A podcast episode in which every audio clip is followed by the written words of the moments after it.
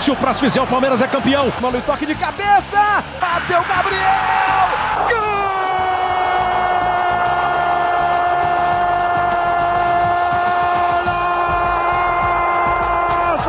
Sabe de quem?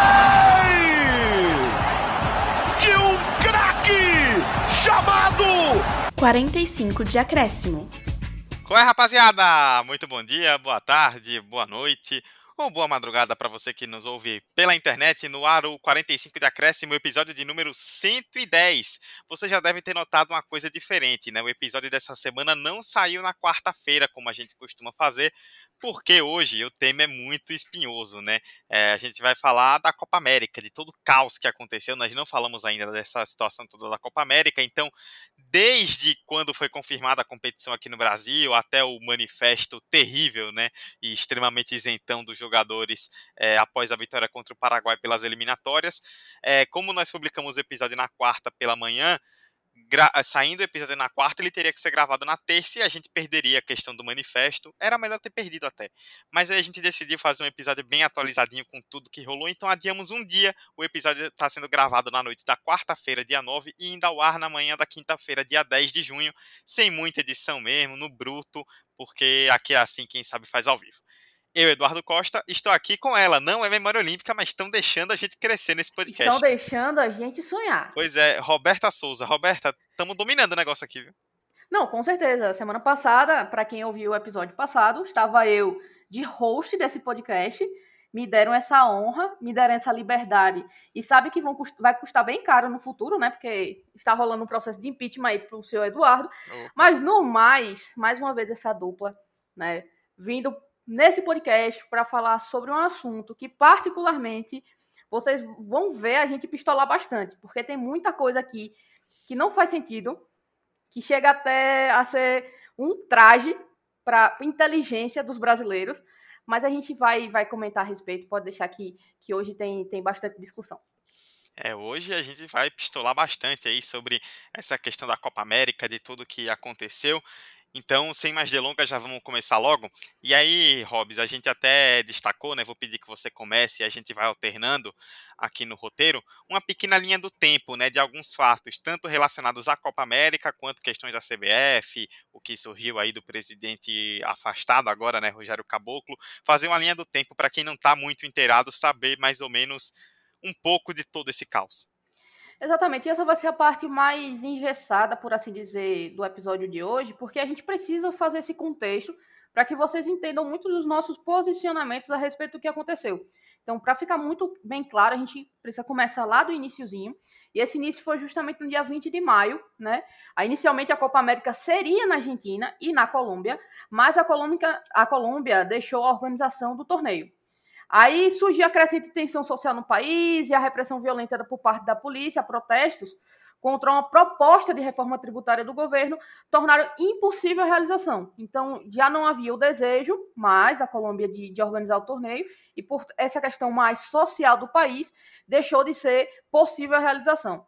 A ideia era, então, que apenas a Argentina fosse a sede. E aí, no dia 30 de maio, a Comembol anunciou que a Copa América não seria mais realizada na Argentina, ou seja, nenhum dos dois países é, pensados inicialmente para sediarem a competição deixaram é, é, ela ir à frente. E aí, diante dessa intensificação da pandemia da Covid-19 e tudo mais, as autoridades locais da Argentina se posicionaram contra a realização do torneio. Foi essa a, a posição oficial do governo argentino. E aí a confederação ficou sem escolha e acabou optando pela suspensão da organização dos jogos no país. Então, não era, não seria mais na Colômbia e não seria mais na Argentina. Ficou aí aberto para saber onde de fato seria realizada a Copa América, se ela seria mesmo realizada, né? Pois é, isso aí foi na noite de um domingo, dia 30 de maio, e aí na manhã do dia 1 de junho veio o inacreditável, né? Depois de uma reunião emergencial, a Comebol decidiu por transferir a Copa América para o Brasil. Porque se a Colômbia está numa convulsão social e a Argentina torando com Covid, nada mais justo do que trazer para um país que está unindo os dois ao mesmo tempo. Realmente é uma grande sacada. Oficialmente, né, segundo a Comebol, pesou a expertise da organização da última Copa América em 2019 e o fato do Brasil ter mais estádios em boas condições para os jogos das equipes. A entidade sul-americana contou, é importante destacar isso, vamos falar muito sobre isso, com o apoio do presidente da CBF, Rogério Caboclo, e com a anuência, né, com a liberação do presidente da República, Jair Bolsonaro. Dois dias depois, no dia 3, surgiu na imprensa né, a notícia de que os jogadores haviam manifestado para o técnico Tite no caso na seleção brasileira, o desejo de não disputar a Copa América no Brasil. Foi um misto de insatisfação em virtude da forma como foi lidada a questão de trazer a competição para o país, além do esgotamento físico. Né? Muitos desses atletas estão em temporada europeia que acabou recentemente em meio à pandemia. Também no dia 3 de junho, é, rolou uma coletiva antes do jogo contra o Equador pelas eliminatórias da Copa do Mundo. Né? Antes da Copa América, o Brasil tinha dois jogos pelas eliminatórias contra Equador e Paraguai.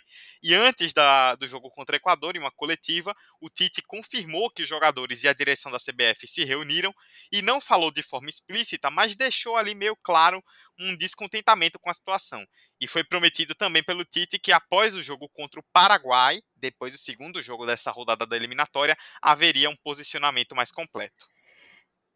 Percebam bem, um posicionamento completo. A gente vai comentar a respeito disso mais para frente, mas não foi exatamente isso que a gente teve, né, na realidade. Porém, aí no dia 4 de junho, dia depois dessa, dessa coletiva aí do Tite, e também após o jogo contra o Equador, o capitão Casemiro revelou o descontentamento dos jogadores e disse, abre aspas para ele, queremos falar, expressar nossa opinião. Se é certo ou não, cada um vai determinar, mas queremos expressar nossa opinião. Então, apesar dele não ter sido direto, né, ele meio que reiterou o descontentamento que já havia sido levado a público, né, tanto pelo Tite quanto também pela, pelos bastidores ali, os jornalistas que acompanham a seleção. Aí no dia 6 de junho, após uns ataques de perfis bolsonaristas ao técnico Tite, inclusive com a criação de uma hashtag Fora Tite, não sei de onde surgiu essa maravilhosa ideia, o jornalista André Rizek, do Grupo Globo, publicou que Caboclo teria prometido ao governo federal a troca de Tite por Renato Gaúcho. Que troca maravilhosa, né?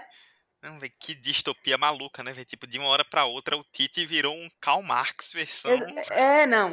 Tite véio. comunista total. Não, os caras viram é, que saiu, né, na imprensa que o Tite não teria impedido os jogadores, né, de realizarem essa, esse protesto interno. E aí foram catar a foto do Tite com o Lula na época do Corinthians e pronto. Tite comunista. Aí já era, parceiro. Então, estamos em tempos malucos. Mas nesse mesmo dia 6 de junho, em meio aos problemas com o grupo de jogadores e a comissão técnica, o presidente Rogério Caboclo viu o mundo explodir. Claramente rachado com o elenco, foi atingido por uma matéria bombástica do Fantástico da TV Globo, revelando áudios que comprovaram um claro caso de assédio contra uma funcionária da CBF. Esse caso já vinha vindo à tona recentemente. Ele já estava afastado do cargo é, poucos dias antes ali por 30 dias, mas veio essa matéria e comprovou realmente com áudios bem estarrecedores. No dia 7, no dia seguinte, na última segunda-feira, agora dia 7, a imprensa divulgou que após o afastamento do caboclo, o cenário ficou mais tranquilo, não estava aquela tensão interna e os jogadores da seleção decidiram participar da competição. No dia 8 de junho, justamente ontem, né? A gente está gravando aqui na quarta-feira, o jogo foi ontem, né? O episódio está saindo na quinta. E foi justamente após a vitória sobre o Paraguai, o, Marquinhos, que foi o capitão no, da seleção nesse jogo específico, falou na saída do campo, reforçando a decisão. Ele disse, abre aspas, mas quem falou que momento era de não jogar? A gente entende o trabalho de jornalistas, mas eles têm que ter muito cuidado com informações que passam, porque depois a gente é julgado pelos atos que não são verdadeiros. Em momento algum, a gente falou que ia se recusar a vestir a camisa da seleção. Por fim, nesse mesmo dia, a tão esperada, a tão querida, com tantas expectativas, saiu a tal da nota, né? A, a, o posicionamento dos jogadores foi feito através das redes sociais deles, né? E, e eles confirmaram que iriam participar da competição, afirmando o seguinte: lembramos que somos trabalhadores profissionais do futebol. Temos uma missão a cumprir com a histórica camisa verde e amarela pentacampeã do mundo somos contra a organização da Copa América, mas nunca diremos não à seleção brasileira. Se posicionaram contra quem? É, é, Eduardo, eu... me diga. Não, me diga aí, vai. Não, como eu disse na abertura, né? A gente gravou mais tarde esperando o tal do manifesto. Era melhor ter gravado no dia mesmo, publicar na quarta-feira e não falar dessa nota, mas a gente vai ter que falar sobre isso daqui a pouco. Bom, Roberto, a gente trouxe aí essa parte mais factual, né? Exatamente o que aconteceu. Agora vocês estão sabendo, né? Desde quando a competição saiu da Colômbia lá atrás até esse manifesto da seleção brasileira, muita coisa aconteceu. E é importante a gente começar o debate tratando sobre a questão principal, né? Não tem como, ah, estamos no meio da pandemia, o Brasil está um caos, então justamente por isso não tem como a gente não falar de política, né? Que fica, ficou muito claro já para todo mundo que trazer a Copa América para o Brasil em meio ao caos da pandemia é uma jogada política do governo para tentar desviar foco. Né? É, não, com certeza, Eduardo. Eu acho que o, o grande ponto aqui que a gente, a gente tem que levar em consideração, como você bem citou, é que serve como uma grande cortina de fumaça né, para o governo como um todo. Se a gente parar para pensar que a gente está num momento de, de protestos sociais em meio a uma pandemia, atraso de campanha de vacinação contra a Covid no país inteiro, a gente vê um cenário que poderia ser muito melhor, que não foi melhor, e a gente sabe por que não foi melhor. Aí, junto a isso, tem as exposições de aliados na CPI da pandemia, quem está acompanhando está vendo como é que está sendo aquilo ali. Junto tudo disso com a queda clara de popularidade frente ao fortalecimento de possíveis adversários nas eleições de 2020, 2022, perdão. Então, assim, é um contexto geral e a gente não tem como fugir disso. É óbvio que uma decisão, um apoio a uma competição esportiva, falando do maior esporte do país, é, quem dirá do mundo, né, como a gente costuma é, é, falar, é uma decisão para deixar aquilo, é, todo esse contexto negativo contra o governo de lado. É a técnica de pão e circo. Não, e não só isso, né? Também tem uma questão relacionada à própria Covid em si. Porque digamos que acontece um milagre, eu duvido muito que isso aconteça. Mas rola um milagre de. Sei lá, rolou a Copa América inteira aqui no Brasil, um mês com 10 seleções circulando e zero casos. Ah, o governo vai usar isso aí, ó, tá vendo? Vocês ficam aí falando desse negócio de Covid, um monte de seleção circulando aqui e ninguém ficou doente. Então já ajuda Inclusive, a tentar... amigo, se eu não me engano, né? Se eu não me engano, em um do, desses dias da CPI, acredito, não sei se foi hoje ou se foi ontem, acredito que foi ontem, é, o Marcos Rogério, que é o senador da bancada que apoia o governo no Senado, né? Durante a CPI da pandemia, falou uma fake news muito clara citando muitos poucos casos no futebol brasileiro nos últimos tempos, como Foi... uma justificativa. E, e assim, gente, a gente, nós vimos. Não, tiveram times não... que ficou, tipo assim, tiveram que jogar com, com, com a base. Não, se eu não tiver enganado, até o próprio ministro da Saúde, Marcelo Queiroga, disse que só rolou um caso de Covid confirmado no Brasileirão. É, então, eu, a minha dúvida era justamente, justamente, se foi Marcos Rogério ou se foi o próprio Queiroga. Foi um dos dois né? Mas é, é isso. Então, gente, a gente, a gente sabe muito bem o que está acontecendo. Nós temos uma realidade no país, né? Temos cientistas que estão o tempo inteiro apontando os riscos dessa realização desse campeonato específico no Brasil nesse momento, principalmente com, com, com esse aumento das hospitalizações por Covid. Nosso estado Sergipe, que a gente fala daqui, está vivendo um cenário muito ruim, horrível, assustador né? E nós somos o menor estado do país. Quem dirá os estados que, que vão receber a Copa América? e, o, né? e no fim das contas o governo meio que conseguiu o que queria, né? Que depois que rolou esse anúncio né, da Copa América, e a Comebol, inclusive no anúncio, fez questão de falar publicamente que o presidente Jair Bolsonaro ajudou nisso. É, a gente com rolando CPI da Covid, é, rolando com a Covid estourando em vários estados e falta de vacina e tudo mais, você ligava, sei lá, no Jornal Nacional, o assunto principal, Copa América. Tipo, a gente parou de falar sobre tudo que está acontecendo no Brasil por alguns dias para falar que, que assim, você vai concordar comigo.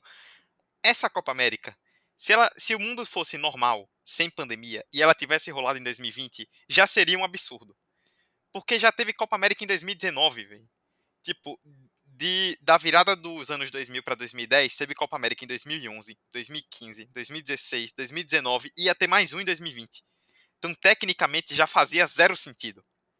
Aí, a competição rola na pandemia, o que faz menos sentido ainda. Em dois países que são longe, Argentina e Colômbia não são Vizinho, né? Não, é, não é aqui Sergipe Alagoas. Não, É, não, não funciona assim. são longe, já pioraria pela questão das viagens. Aí eles não conseguem realizar o torneio. E aí o Brasil abraça uma bucha que ele não tem necessidade de abraçar. Não tem. É, essa, essa, esse é o ponto. Não existe necessidade. Não era de responsabilidade do governo brasileiro assumir essa responsabilidade. Não era. Não era necessário. Mas, assim, é, é aquilo que, que, que você começou a, a comentar, Dudu. É algo que o governo atual costuma fazer. Utilizar do esporte, utilizar, falando particularmente do futebol, como uma maneira de tentar angariar popularidade. Né? A gente viu é, é, o Bolsonaro levantando a taça do Brasileirão com o Palmeiras em 2018, da Copa América com o Brasil em 2019, além de ficar aparecendo em jogos de times diferentes, com camisas de times diferentes, enfim. Não questiono a particip- participação dele nesses jogos. Não questiono. Né? Não questiono. Ele, se ele gosta do esporte, ok. Mas a forma como ele usa dessas participações para se promover, para trazer, angariar uma popularidade, como eu citei anteriormente, é muito clara. E fica ainda mais claro nessa Copa América, que, mais uma vez, ela não precisava acontecer no Brasil. Ela não precisa acontecer no Brasil. Foi uma escolha. Não. E, e isso tem muito relação com um argumento que os bolsonaristas usaram, só pra gente poder passar para outro assunto, né? Uhum. Que foi aquela coisa do ah, mas o Brasileirão, Copa do Brasil, estadual tudo Nossa pode, Senhora. mas Copa América não pode. Só que, assim, primeiro é bom destacar que é, os anti-bolsonaristas, né? Nós, por exemplo, a gente foi contra a volta do futebol quando rolou. Então, assim, tipo, o futebol tá acontecendo por uma forçada de barra do, da, do mercado, né, que precisa que role, mas a gente foi contra isso. Dito isso, tipo, Campeonato Brasileiro, Copa do Brasil, essas competições nacionais, elas têm uma diferença porque os clubes precisam disso para sobreviverem. Até mesmo um clube grande, tipo, pega um clube tipo Corinthians, que tá endividado até a A tampa tampa. tá, tá brabo o e negócio. bota um ano sem jogar um Campeonato Brasileiro. Sem cota de TV, sem patrocínio, sem premiação, sem nada. O time vai quebrar. Sem contar os times menores, de Série C, Série D, por exemplo. Então eles precisam disso pra roda girar. Eles Precisa de precisam, calendário, né? Eles Sim. precisam de calendário. eles precisam jogar pra não morrerem. Então você pode até segurar um ano sem jogo, mas depois você tem que voltar a discutir isso pra eles não quebrarem. É, tipo, a CBF, a Federação Argentina, Chilena, Uruguai, não vão quebrar se não tiver Copa América um ano. Então, De assim, forma alguma. não tem necessidade, é, é pura jogada política mesmo, né? E até a gente citou essa questão da Globo, né? Porque os bolsominions bateram muito nessa tecla de que as críticas da Globo foram porque a Globo não tinha os direitos de transmissão, que era do SBT, que é- são do SBT esse ano, né? E Sim. assim, tipo, eu não discordo que talvez a Globo não fizesse tantas críticas se ela tivesse os direitos de transmissão. Uhum. Mas tem que- a gente- você, viu? Não, mas a gente tem que falar da parte política do outro lado, porque o ministro das comunicações do governo, Fábio Faria, é genro do Silvio Santos, dono do SBT. E o Bolsonaro tem uma guerra pública explícita com a Globo. Então, para ele também, tipo, eu também creio que talvez se essa competição não passasse em outra emissora, passasse em outra emissora e não no SBT, não sei se o governo faria tanto esforço. Mas Sim, é tanta ajuda, né? questão, né? Tanta questão de Sim, sim. receber. Sim, sim. É, Faz tipo, sentido. faz um lobby político, o cara aqui é genro do Silvio Santos, tal, o SBT vai transmitir, vamos trazer. E aí agora o próprio Bolsonaro já disse, né, que, que a Globo tá de mimimi porque não vai transmitir a Copa América. Não, como se a Copa América fosse o auge da, da programação da Globo. Não, né? pois é. Uma Globo que vai passar Eurocopa. Não, você, você já deve ter. Quantas vezes você viu na internet nas últimas, nos últimos dias a- aquele quadro? Não transmite Covid-19. Aí Globo, Brasileirão, Copa do Brasil, estaduais, não sei o que, para papá. Aí transmite Covid-19, SBT, Copa América e Libertadores. Eu, pelo amor de Deus. Mas é assim, amigo. É assim, a gente não, não tem muito o que. Nem o que comentar a respeito dessas coisas, porque vai num, de- num debate que, que não cabe nesse episódio. Pois tão é. grande. Pois é, então a gente falou bastante né, dessa questão política, mas vamos falar dos jogadores um pouco, né? Porque a gente citou, né? E- A gente citou que Hum, parecia em algum momento que o jogador foi noticiado que eles inicialmente não queriam jogar, parecia que eles estavam aí se importando com a pandemia e o povo brasileiro sofrendo e no fim das contas não dei nada. É, e logo após o jogo contra o Equador, né? A gente comentou já a entrevista de Casemiro. Muita expectativa foi criada. Não tenho o que falar. Muita expectativa foi criada em cima desse posicionamento. É, você pode pensar exageradamente ou não, mas foi. Para mim, essa, essa entrevista em específico foi vazia de respostas. É, Foi ele, ele meio. Ele abriu para interpretação. Eles, ó, Não, é isso foi, aí. foi até engraçado, porque o que ele falou foi tipo, ó, a gente tem opinião. Não vamos falar agora. Vocês vão ficar sabendo, mas a gente tem opinião. Tipo, foi isso a entrevista dele. É, temos uma opinião. Vocês sabem quais são. É, Aí todo mundo é? ficou, qual é? Vocês sabem. Aí a gente tava aqui. E é, a gente Eu sabe. me perguntei, a gente sabe? Então, Mas- né? Mas pra muita gente interpretou isso como algo muito claro. Pra mim ficou vazio. né? Porque, Então, assim, é, fazendo um pouco de advogado do diabo até, eu tenho a sensação, não sei o que você acha, uhum, que assim, essa entrevista foi na sexta-feira. Hum, O jogo contra o Paraguai, que foi quando rolou o manifesto depois, foi na terça-feira. E tem muito tempo, né, entre a sexta e a terça. uhum. O Caboclo ainda estava no cargo e tudo mais, o debate estava bem aflorado. Então, eu tenho a sensação de que naquele momento, eu acho que eles realmente não queriam jogar. Ali. Sim. E depois a coisa mudou. Só que não pelos motivos, não é que eles não queriam jogar pelos motivos que a gente acha que eles queriam, né? Por causa da pandemia e tudo mais. Tinha toda uma questão. Pra mim, a linha temporal foi muito clara. Casemiro deu essa entrevista. Eles não estavam cientes da situação de Caboclo, certo? Pra eles a- ainda existia o descontentamento e, e o que ficou claro pra mim é, é que era direcionado à figura de Caboclo e como ele condu- conduziu. Beleza? Sim, Eles não tinham, não tinham nenhuma informação a respeito da saída dele. Jogaram. Casemiro deu entrevista. Saíram da entrevista. Veio a situação no caboclo. Aí os jogadores disseram: Epa! O cara saiu. Ah, então acho que agora fica um pouco mais tranquilo da gente jogar esse- essa competição. Não vai ferir tanto nossa imagem. Pra mim foi essa impressão que passou, né? Uhum. É, acho que pela nota que eles colocaram e até pelo que foi divulgado na imprensa, o que eu vejo é que tinham duas questões para eles aparentemente não quererem jogar.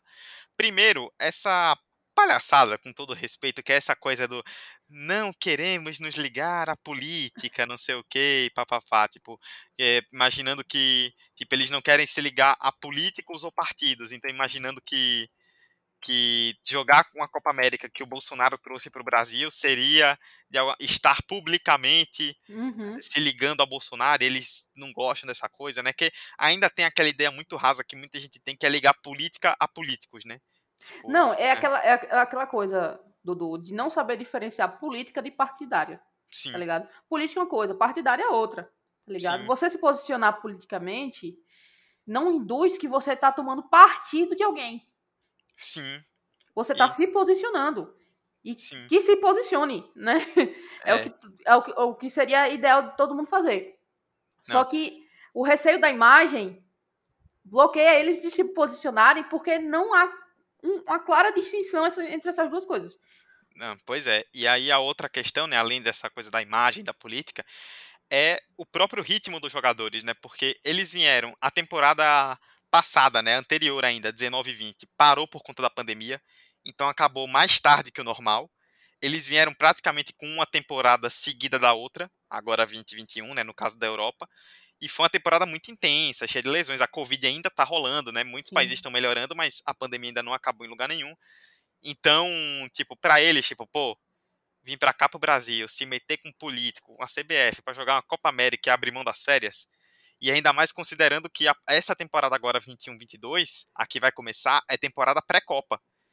Então, muitos deles querem fazer uma preparação muito boa de pré-temporada para chegarem voando no fim da temporada, que é justamente quando vai bater lá na frente com a Copa do Mundo. Por mais que a Copa do Mundo seja no final do ano, né, não mais no meio do ano, mas é uma temporada Ainda assim, né? É uma temporada Uhum. de preparação. é pré-ano de Copa. É. Então, tipo, ficou parecendo muito isso, tipo, pô, abrir mão das minhas férias. Porque também, como o Brasil tá na merda na- pela Covid, e tem muitos países que colocam o Brasil em lista vermelha, essas coisas. Muitos deles, se voltarem do Brasil para os seus países, vão ter que ficar em quarentena, isolados. E aí, tipo, Perde um tempo ali de preparação, é, né? 10 dias de férias trancado num quarto, sabe? Eles não querem isso. Então, em nenhum momento foi uma, um posicionamento político ou social, foi um posicionamento de interesse pessoal, né? Não, e amigo, eu, eu, acredito que, que ficou muito claro, por exemplo, a entrevista do, do Marquinhos, certo? Ontem. É, na saída do campo, tá? Não foi a, a da coletiva, não. Foi logo na saída de campo. Ele falou bem assim: existe uma hierarquia, somos cientes do nosso papel importante, mas em, em momento nenhum negamos vestir essa camisa. Beleza? Beleza. Uhum. Então, ele fala sobre ela, essa hierarquia, né, como um ponto alto da situação como um todo. Como se essa ordem, por assim dizer, foi o que determinou a escolha deles. Né? Sim. E afirmando que eles sequer pensaram em desistir da participação da Copa América. Então, assim, é mais uma vez o que eu, o que eu perguntei aqui. Se eles são contra a organização da Comembol, da Copa América. Por que, que eles vão jogar? Hierarquia? Se não é uma questão política, beleza, Dudu, não é uma questão política, qual a razão para eles ignorarem um cenário pandêmico na nota? Por que não citar isso? Sim. E outra coisa, as razões dessa insatisfação que eles sentiram desde o dia 20 de maio não foram suficientes é. Sabe? Uhum. Não foram suficientes os caras não terem tempo para descansar e se preparar para uma temporada pré-Copa do Mundo. Os caras verem um cenário pandêmico no país, pandêmico e humanitário no país. Os caras verem a situação do, do da, da, própria CBF, né, que a gente vai comentar a respeito do, do, do Caboclo logo, logo em seguida. Tipo, os caras tiveram um contexto caótico nas mãos se disseram revoltados, mas no final disseram sim, a gente vai jogar. Pois é, exatamente. É, foi até uma coisa que eu até trazer isso mais pra frente, né? Vou até trazer um, um trecho rapidinho aqui da nota, né? Dessa nota terrível. Ah, sim, a, a, a tão, tão falada nota. Traga aí. Né? Pois é, eu vou trazer um trecho. A nota é um pouco longa, então eu vou trazer só um tre alguns trechos, ó. Somos um grupo coeso, porém com ideias distintas. Por diversas razões, sejam elas humanitárias ou de cunho profissional, estamos insatisfeitos com a condução da Copa América pela Comebol, fosse ela sediada tardiamente no Chile ou mesmo no Brasil. Já começa errado, porque quando você fala por diversas razões, sejam humanitárias ou profissionais, parece que a questão humanitária é, sei lá, tem 20 negros quebrando carro na rua. É. Tipo, a questão assim, humanitária tem é. Tem 15 pessoas com Covid. Né, a questão humanitária é: tem 450 mil mortos. E aí, continuando, ó, é importante frisar que em nenhum momento quisemos tornar essa discussão política. Somos conscientes da importância da nossa posição, acompanhamos o que é veiculado pela mídia e estamos presentes nas redes sociais. Nos manifestamos também para evitar que mais notícias falsas envolvendo nossos nomes circulem à revelia dos fatos verdadeiros. Por fim, lembramos que somos trabalhadores, profissionais do futebol temos uma missão a cumprir com a histórica camisa verde e amarela pentacampeão do mundo. Somos contra a organização da Copa América, mas nunca diremos não à seleção brasileira. Pelo amor de Deus. Então, provavelmente os jogadores vão, não vão jogar a Copa América né, de futebol. Talvez seja uma outra Copa América de algum outro esporte. Né. Pode ser isso também. Vai que a gente interpretou errado, né? No, esse tempo todo. Não, eu até citei no Twitter, né, quando saiu essa nota, que eles colocaram, né, em nenhum momento quisemos tornar essa discussão política. A discussão era o que então? Se não era política. Eu até perguntei, tipo, é o que? De culinária? É, próximo episódio do Masterchef vai estar, tá, ó, não. pegando fogo. Eric Jacan comentando a nota da seleção brasileira. Só pode Com ser. Com toda certeza. Mas, assim, tipo, foi aquela, né? Eles tentaram limpar a imagem deles e falar, não, isso aqui não é política. Não, eles dedicaram. Amigo, não é só limpar a imagem. Eles dedicaram um parágrafo inteiro para falar sobre isso. Ah, um parágrafo inteiro da nota, enquanto eles usaram uma frase para citar, citar a situação do Covid no Brasil. Sim, e hoje em dia é uma questão diferente em relação a antigamente, né? Que com certeza rola aquele medo do cancelamento, né? Tipo, ai meu Deus, e agora papapá. Mas, assim, hoje em dia, principalmente por conta de rede social e tudo mais, você decidir ser isento e não se posicionar já é uma forma de posicionamento. A gente vai trazer essa, essa discussão à tona já, amigo, então? Antes de falar do caboclo, Não, você tipo, sabe. daqui a pouco. Vamos, Daqui vamos a pouco, falar vamos do segurar, caboclo vamos segurar, Vamos vamos segurar. falar do caboclo Daqui a primeiro. pouco a gente senta mais o pau aqui, licença. Pois é. Porque, já diria o outro, né? Tudo que está ruim pode piorar. Pode piorar, pode piorar muito. Exatamente. Em meio ao caos da Copa América, o caos social, o caos pandêmico, como se nada já pudesse piorar, pintou apenas uma pequena bomba, né? O rolou afastamento do Rogério Caboclo na semana passada por conta de denúncias de assédio. E aí, depois, né, no domingo, no último domingo, dia 6, se não estiver enganado, domingo dia 6, no domingo à noite saiu uma reportagem do Fantástico, inclusive até falar, né, assinada pela Gabriela Moreira e pelo Martim Fernandes, excelente reportagem, muito pesada, mas ficou sensacional, fala- revelando áudios da conversa do Rogério Caboclo com essa funcionária que acusou o presidente da CBF de assédio, e é uma coisa assim, Roberta, você com certeza viu também, uma parada Sim, sim. Nojenta. Absurda, nojenta. absurda, absurda. né, não vamos falar tudo aqui, que tem alguns termos que são até muito pesados, né? Mas vou Uhum. até destacar um trecho aqui, onde ele fala, é, onde a funcionária falou, né, que depois de um dia de reuniões virtuais no apartamento do chefe, no caso do Caboclo, em São Paulo, ele chamou, ele a chamou, né, a funcionária, e deu a ela um biscoito para cachorros. Ela recusou e ele começou a chamá-la de cadelinha e latindo, imitando um cachorro.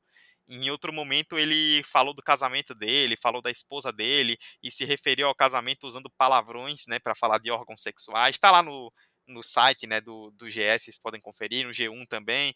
Ele chegou a perguntar abertamente se ela se masturbava, assim, uma coisa bem chula. sabe? Não, é um cara assim, particularmente, Dudu, não sei, não sei qual era a impressão que você tinha dele antes dessa, dessa situação toda vir à tona. Acredito que o, o, o primeiro ponto é, dele foi justamente ele ter dado esse apoio para a Copa América, sendo que um dia antes ele tinha ido na Granja Comari, né? E sequer comentado a respeito disso com os jogadores. Uhum. E aí, no dia seguinte, veio com, com a confirmação. Não vai ter Copa América apoiada, a gente vai dar um jeito aqui. É o primeiro ponto. Né? Ele já deu aquela, aquela leve queimada ali. E pro grupo, particularmente, parece que foi isso que pegou mais. Naquele momento. Sim. Foi o que pegou mais. Esse racha mesmo com o caboclo. Aí vem o cara com uma situação dessa. Voltando ao ponto. A impressão que eu tinha dele, antes dessa, situa dessa situação toda, ele aparentava ser um cara muito pacífico. Muito tranquilo na condição da condução do, do- da, da CBF como um todo. Não que a gente esteja aqui elogiando a CBF, longe de fazer isso, né? A gente tá sempre criticando. É, Mas não em falando foi... de liderança, Uhum. ele era um cara muito neutro, muito tranquilo, e particularmente enquanto pessoa, e você tá nessa, que apoia bastante o futebol feminino, que acompanha o futebol feminino, ele vinha tendo é, é, é, ações pro futebol feminino que estavam me deixando feliz. Eu não vou mentir. né, ele foi usando como álibi, né, no fim da É. E aí chega essa bomba e a gente percebe que, que, que era literalmente um lobo em pele de, cor- co- de, de- Como é o, o ditado? É, Lobo em Pele de Cordeiro. Você tava certo, você tava. Porque o cara se demonstrou ser um baita de um fuleiro. Essa questão da imagem de pacífico tal foi até vendida pelas federações que colocaram ele lá, porque ele passou. Foi uma coisa muito Bolsonaro também, né? Falar de que, que ele não é político, ele é gestor. Sim. E aí que ele era um cara muito responsável por essa por esse diálogo, né, tudo mais.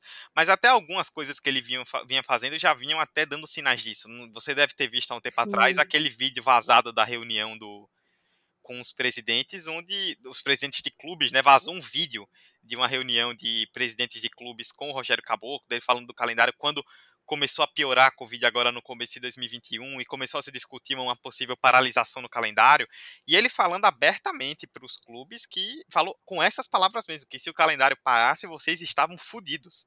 E que de jeito nenhum ele ia deixar o calendário parar. O presidente do Palmeiras tentou fazer uma intervenção e ele respondeu de uma Sim. forma super É aquela coisa, né? eh, Dudu, em, em frente à câmera, né, e pensando em ações práticas relativas ao esporte, ele fazia isso muito bem. Porque, na verdade, era a forma dele de encobrir. Como Sim. você fazer uma tática. É, é cortina de fumaça também. Porque nos bastidores, acredito que esse, essa não vai ser a primeira denúncia que ele vai receber. Outras vão vir. Eu tenho plena convicção disso. Né? E, e, e acredito que vão ser é, é, tão ruins quanto essa. E eu espero que esses 30 dias seja prolongado para sempre. É, por enquanto ele tá. Não faz sentido esse cara tá no comando da CBF. É. Por mais que a CBF seja um órgão que a gente sabe que apronta grandes surpresas pro brasileiro de forma bem negativa, não, não tem cabimento. Pois ele é. é um criminoso. Pois é. E por enquanto ele tá, até contextualizando, né? Por enquanto ele tá afastado por 30 dias. Mas assim, até fala-se, já notícias de bastidores falam, né, uhum. né, que politicamente ele acabou, né? Que tão, Sim, ele não tem apoio de é, ninguém. É, que estão esperando. Mas ele não tem apoio de ninguém, amigo, pela imagem dele corrompida. É, não e, é. Se esse áudio não tivesse sido vazado, se. Pronto, esse áudio que você comentou de reunião com os presidentes dos, dos clubes. Ele poderia soltar mais uns três desses e ele ia continuar na presidência da CBF. É, eu acho, e até comentar, comentaram sobre isso, né, que no fim das contas, acho que por mais que seja muito pesada, essa denúncia de assédio, ela eu não acho que politicamente, pelo que a CBF pensa, ela interferiu tanto. Acho Sim. que ele já vinha com a imagem muito arranhada e aí Sim. aproveitaram esse álibi social, né, para dizer, olha como somos contra isso. Vamos tirar o caboclo daqui, mas ele já estava em uma situação. Não, mas, mas pensando de imagem externa, fora das pessoas que conviviam com ele, trabalhavam com ele, sabiam como ele é, Sim. Ele estava intacto. Sim. E vale destacar também o, a grande fase que vive a classe presidente da CBF, né? Não, é. tem que dar parabéns, porque é uma escolha pior do que a outra. Nossa, é Ricardo Teixeira banido do futebol, José Maria Marim preso em Nova York, Marco Polo Del Nero não pode sair do Brasil, e agora Rogério Caboclo acusado de assédio. Os presidentes da CBF ou estão mortos, ou estão na merda. Basicamente é isso. E, e, são sempre brancos de média ou, ou, ou de mais idade, é. homens. É. Então, assim, a gente tem um padrão. É, não tem surpresa nenhuma. A gente só fica naquela expectativa que não seja tão ruim quanto o anterior. Mas aí a gente, a gente percebe que vai ser um pior do que o outro. E para completar, você lembra, Roberta, do, daquela história da antes da Copa do Mundo de 2018, antes do sorteio, hum. que rolou um, um climão gigantesco por causa da votação da Copa de 2026, que o representante brasileiro, que a Comebol acertou com todas as federações, que era para as federações da Comebol votarem na, ah, lembro, na, ele, na candidatura Estados Unidos, México e Canadá, e o representante da CBF, já que o Del Nero não podia viajar, achou que era voto secreto e votou no Marrocos. Aí a FIFA soltou a lista e todo mundo da Comebol voltou na candidatura da América do Norte, menos o Brasil. Que climão, hein? Pois é. hum. é. O representante que votou no, na, no Marrocos na época era Antônio Carlos Nunes de Lima, que foi presidente da, da Federação Paraense de Futebol, né? ele é do Pará, conhecido como Coronel Nunes. E agora, com o afastamento do Caboclo, quem é Adiv... o presidente interino quem? da CBF? Adivinha quem? Coronel a gente, a gente tá sempre prezando nesse país pelo bom relacionamento com os vizinhos. Parece um negócio assim impressionante. Não, uma coisa espetacular, né? Só é. terminando de contextualizar, foi isso, né? Tava rolando a eleição para a Copa do Mundo, a sede da Copa em 2026. Todo mundo já tinha ajustado o voto no, nos bastidores. Pois é, né? A Comebol conversou com as federações e, ó, vamos votar na candidatura Estados Unidos, México e Canadá, é aqui da América, vamos resolver aí, tá, vai ser legal. E a outra era do Marrocos. Só que paga um, um lanche, paga um bolo com Guaraná para vocês, é. está tudo resolvido. E a Comebol definiu com todas as federações e todo mundo, não, beleza, todas as 10, pode contar com a gente, tá tudo certo. Aí o, o Coronel Nunes, né, que representava a CBF, porque o presidente Marco Polo Del Nero não podia pisar fora do Brasil, senão seria preso, ele foi lá e votou na candidatura do Marrocos achando que era voto secreto. Aí, de repente, a FIFA pá divulga a lista. E quando vão olhar, ué, todo mundo da Comebol votou na candidatura da América do Norte, menos o Brasil. E aí ficou um climão, no mínimo, constrangedor, né? A CBF sempre decepciona. É pois é. E agora volta o Coronel Nunes, né? Pra... É. é. Lembrando que se o Caboclo não voltar, não voltar, né? Passarem esses dias, ele vai ter. O Coronel vai ter que convocar novas eleições para eleger um presidente que vá substituir o caboclo para terminar o mandato, né? E aí Inclusive, Dudu, trago aqui né, essa, essa ideia da gente continuar acompanhando esse bastidor aí, porque para mim tá muito claro que caboclo volta, mas volta para sair já. Então, Não. é bom a gente acompanhar esses bastidores, como é que vão. Vai, provavelmente vai ser essa eleição, quem vão ser os candidatos. Inclusive, cabe muito a gente trazer um episódio quando esse contexto todo tiver bem, bem redondinho para a gente falar a respeito disso. Não, pois é, inclusive o Caboclo, o Caboclo disse que ele falou, né, a ESPN que nunca quis trocar a comissão técnica, que não queria tirar ah, o Ah, pelo amor de Deus. E ainda mandou no final. Estaremos todos juntos na Copa de 2022. Aham. Uhum. Uhum. Tá bom, né? Ele, ele, ele, e o, os prisioneiros da é. cela ao lado. Pois é, não disse como, não disse com quem, mas disse que vamos estar é. todos juntos. Mas, amiga, para a gente encerrar então, falamos de muita coisa, até de forma bem sucinta. Sim, sim. A gente adiantou um pouco disso, né, a respeito da questão de posicionamento mais atrás.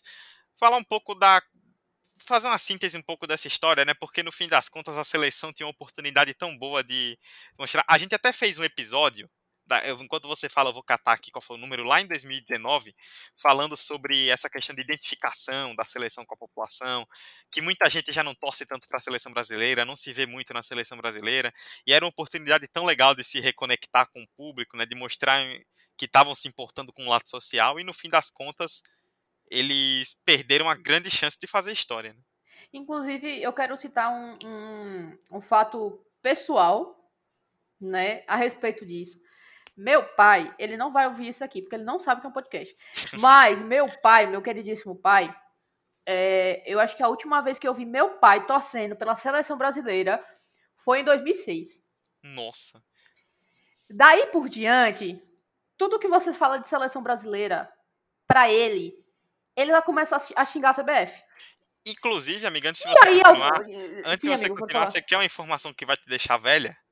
Diga, meu Deus. Ai, a ai. gente tá. Esse episódio tá saindo no dia 10. Então, no caso, ontem, para você que tá ouvindo, dia 9, hoje, dia que a gente tá gravando, 9 de junho, 15 anos da abertura da Copa de 2006. Meu Deus do céu. É, rapaz. tá, estamos ficando Tempo velho. passa. Oh. Mas, enfim, continuando. Desde dessa época que eu só vejo meu pai falando mal da CBF, da seleção brasileira. E até alguns anos atrás, quando ele começava a falar algo a respeito disso, eu ficava tipo assim, pai, deixa de exagero. Tipo assim, pra que tanto ódio no coração? É a seleção brasileira. Bicho, você mora no Brasil, você é brasileiro. Você vai torcer pra quem? E aí, dos últimos anos pra cá, principalmente tendo, tendo mais essa noção do que realmente acontece, acompanhando mais esses bastidores, entendendo muito bem como é que são, como é que funciona a questão da CBF, meu pai nunca esteve tão certo. Né? Meu pai nunca. É, é, é, ele sempre foi muito, muito certeiro nos comentários dele. E por que, que eu tô falando isso? Porque ele não criticava só a questão da CBF, dos presidentes da CBF, mas quando ele falava de seleção brasileira, ele falava dos jogadores. E eu ficava tipo assim, ah, pai, oxe, por que, que você tá falando desses caras? E ele fazia uma comparação meio chula, não sei se vocês vão entender. Né? Inclusive, perdão aí quem tá, quem tá ouvindo que tem alguém dessa classe. Meu pai diz assim: tem três classes que não valem um centavo. Parafraseando meu pai: prostitutas, soldados de polícia e jogador de futebol. Ô, louco, hein? Meu pai, meu pai é, é pistola. Eu vou trazer ele no episódio 45 de Acréscimo. Espere aí. E por que, que eu tô falando isso? E não vou ser extremista que nem meu pai, nesse sentido. Porque os jogadores, em sua grande maioria, eles são silenciosos. Porque Sim. eles têm medo de comprometer é. a imagem deles. Silenciosos e silenciados, né? E silenciados. Isso é um fato. Se vocês pararem para refletir, quantos deles falaram alguma coisa a respeito do caos que a gente está vivendo? Sanitário e humanitário nos últimos tempos. Quantos deles? Algum, algum deles falou alguma coisa? Quantos deles falam abertamente sobre questões sociais importantes de forma pública? Eu só consigo pensar de forma mais concreta em Richardson. É, ele é o único mesmo. Ele é o único. A gente tá falando de uma seleção. São, mais, são 22 jogadores. 22, 23. Sempre, sempre 23. Com, com 23. São 23 jogadores, gente. E ainda assim, a gente vê tamanho silêncio. E é isso, e, e para mim é justamente isso que ficou pela nota, né? Existiu sim a união dos jogadores como comissão técnica. E ela foi importante. Ela foi importante, mas é uma união, na minha perspectiva, que é dentro de uma bolha protegida por assessor, por empresário, por patrocinador e principalmente pelas grandes instituições envolvidas, CBF e Comembol.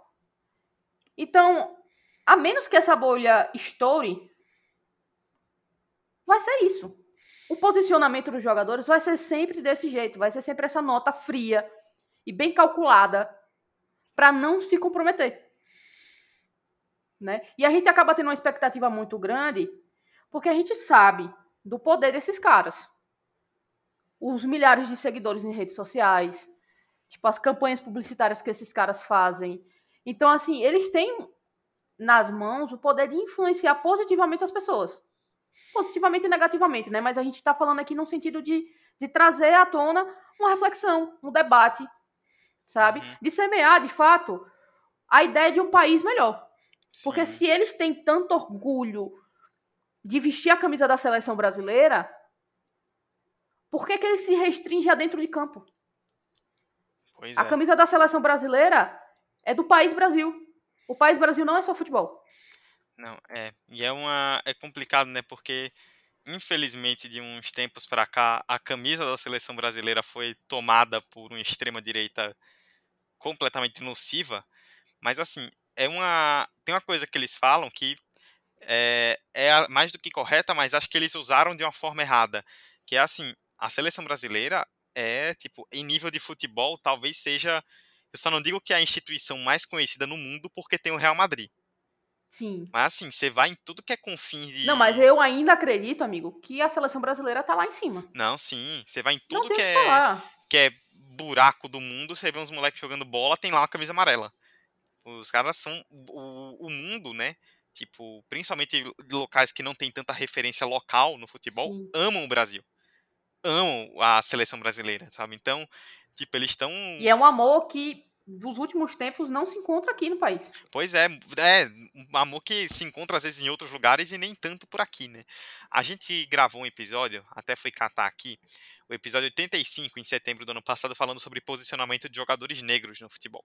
Sim. E nesse caso, para jogadores negros, isso é multiplicado a, a, a, cinco vezes mais. Sim, sim. Mas isso acaba se estendendo um pouco para todo mundo, tipo essa questão do posicionamento o jogador ele pode até às vezes querer se posicionar, mas aí ele olha para o lado, tem um patrocinador falando que se ele se posicionar ele vai perder grana, tem um assessor falando que ele vai correr risco de ser mal visto por uma parte da população, tem às vezes até um medo que o jogador tem de numa dessa de ser convocado, de repercutir mal, ele sair da seleção e não voltar mais a ser convocado.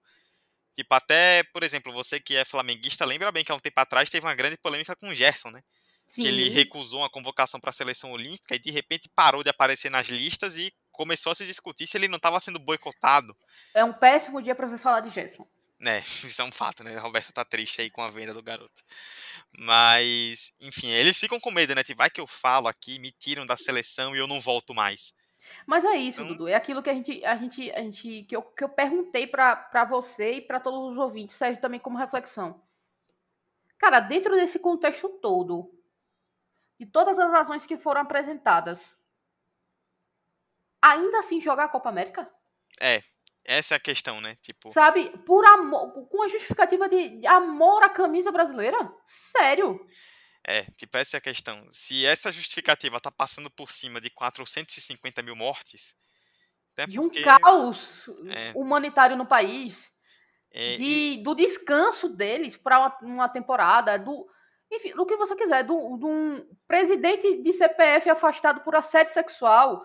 Por um, um, um, presidente da República tomando uma, uma competição para si. Respondendo em um dia o que não respondeu milhares de e-mails de, de empresas oferecendo vacina. Tipo, sério? É complicado, né? Porque é, é como a gente falou, né? Eles perderam a grande chance de, de realmente fazer história. E nem a gente nem pode, pelo menos quem defende, nem pode usar o álibi de que seria diferente se, sei lá, se todos os jogadores, ou se a grande maioria deles jogassem no Brasil. Porque, querendo ou não, para quem joga no futebol brasileiro, não faz muita diferença, né? Eles já estão jogando aqui no meio do caos. Estão quarta e domingo jogando o tempo inteiro enquanto a Covid está torando. Então, para eles, tipo, jogar a Copa América aqui ou não é mais um campeonato. Então, tipo, se a maioria da seleção fosse de jogadores brasileiros, né, alguém poderia até dizer, é, eles já estão acostumados aqui, como tá rolando e tal. Mas a maioria é de jogadores da Europa, que estão vivenciando uma situação muito melhor em relação à Covid. Estão em países que estão, na sua maioria, cuidando da pandemia e colhendo resultados. E você vê, tem vários jogadores do futebol brasileiro, da seleção brasileira, da, que estão na Premier League. Olha como a Inglaterra já está voltando a ter público, já está voltando a abrir é, com maior capacidade bares, restaurantes, porque em algum momento eles cuidaram, estão vacinando as pessoas. Então, tipo, eles estão vendo que é uma realidade de cuidado. Então é muito fácil você olhar, eles olharem para o Brasil e verem que está rolando um caos completamente absurdo. E mesmo assim, dessa forma, ninguém ousou se posicionar. Até porque fica claro nessa questão do manifesto. Foi publicado por todos os jogadores.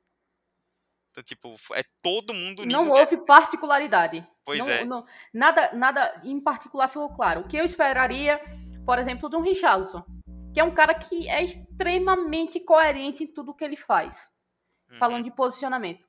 Mas como foi um, uma nota do grupo, é. a particularidade se foi. É, fica até difícil, né? Tipo, como é que ele vai se posicionar sozinho no meio de todos os outros jogadores que decidiram não abrir mão disso, sabe? É o que eu falei, é, é uma bolha. É, e, e é aquela, né? Tipo, isso tem que partir dos líderes, porque, como eu falei, tem essa coisa do medo de não ser convocado. Assim, com todo respeito, né? A tamanho de jogador tudo mais. Se um, um Alexandro, um Douglas Luiz, um Lucas Paquetá, se um deles resolve ser o jogador que vai deserdar, digamos assim, eles nunca mais voltam para a seleção. Isso é um fato. Agora, se chega um Neymar, se chega um, um outro jogador de peso, assim, o próprio Casemiro, que é capitão, um Thiago Silva, um cara fala, ó, não vamos jogar, aí isso ganha outro peso. Porque assim, se o Neymar fala, ó, não tô afim de jogar, você vai parar de convocar o Neymar? Não vai, né? Não tem como, né? Aí você tem que abrir o olho para isso, né? Então, esses jogadores, principalmente os grandes, né, os que realmente têm peso de verdade, perderam a chance muito grande de fazerem algo que ficaria marcado, né, para sempre. E só para poder fechar, eu vi uma opinião muito legal, até queria trazer isso para encerrar, do Vitor Sérgio Rodrigues, da TNT Sports, que ele tweetou algo sobre isso, né, que no fim das contas os jogadores do Brasil ficaram com medo de de tomar uma posição para um lado ou para outro, né? Ficaram com medo de abraçar de vez a Copa América e se queimarem com um público ou negarem de vez a Copa América e se queimarem com outro público. No fim, eles acabaram se queimando com todo mundo. Sim, porque todo mundo tá sem entender.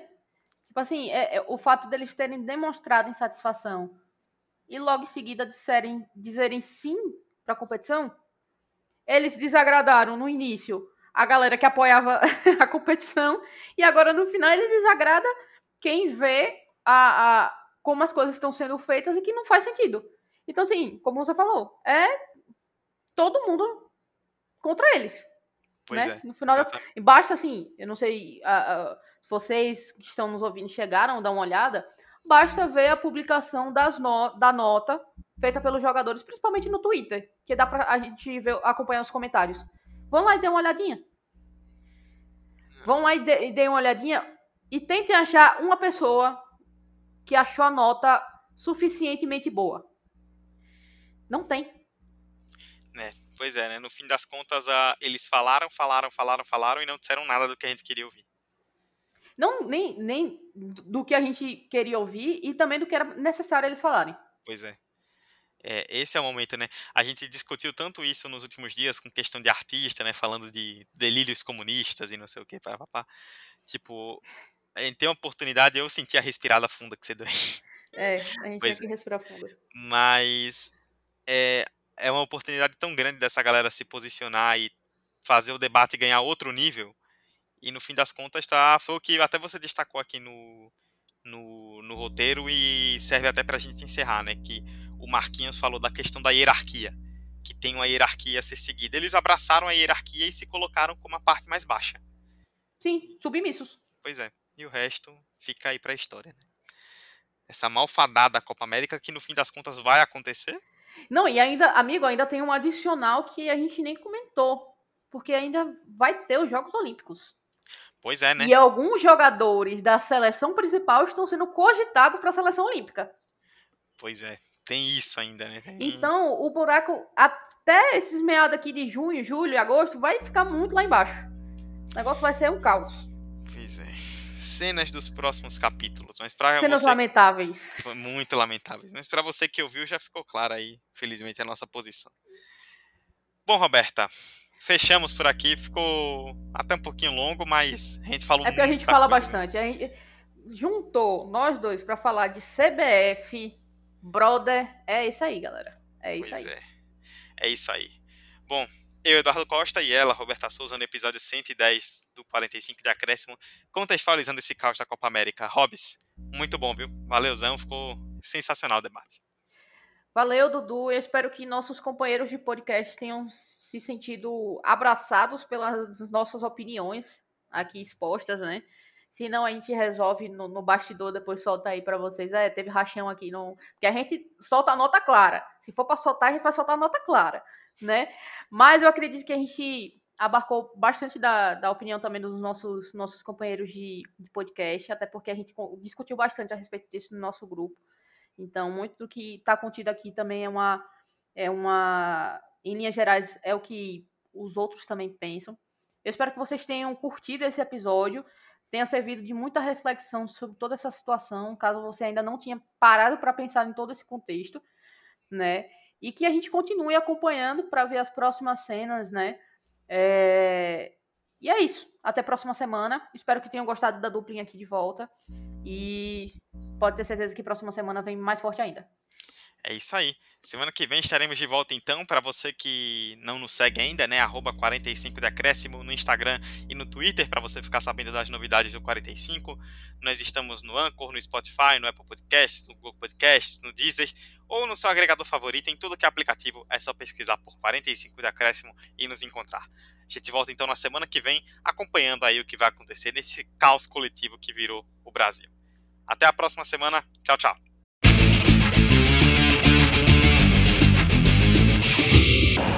vai terminar! Vai terminar! Se o próximo fizer, o Palmeiras é campeão. Mano, toque de cabeça! Bateu Gabriel!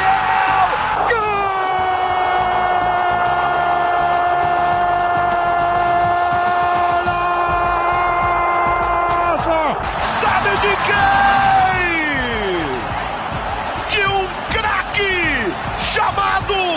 45 de acréscimo.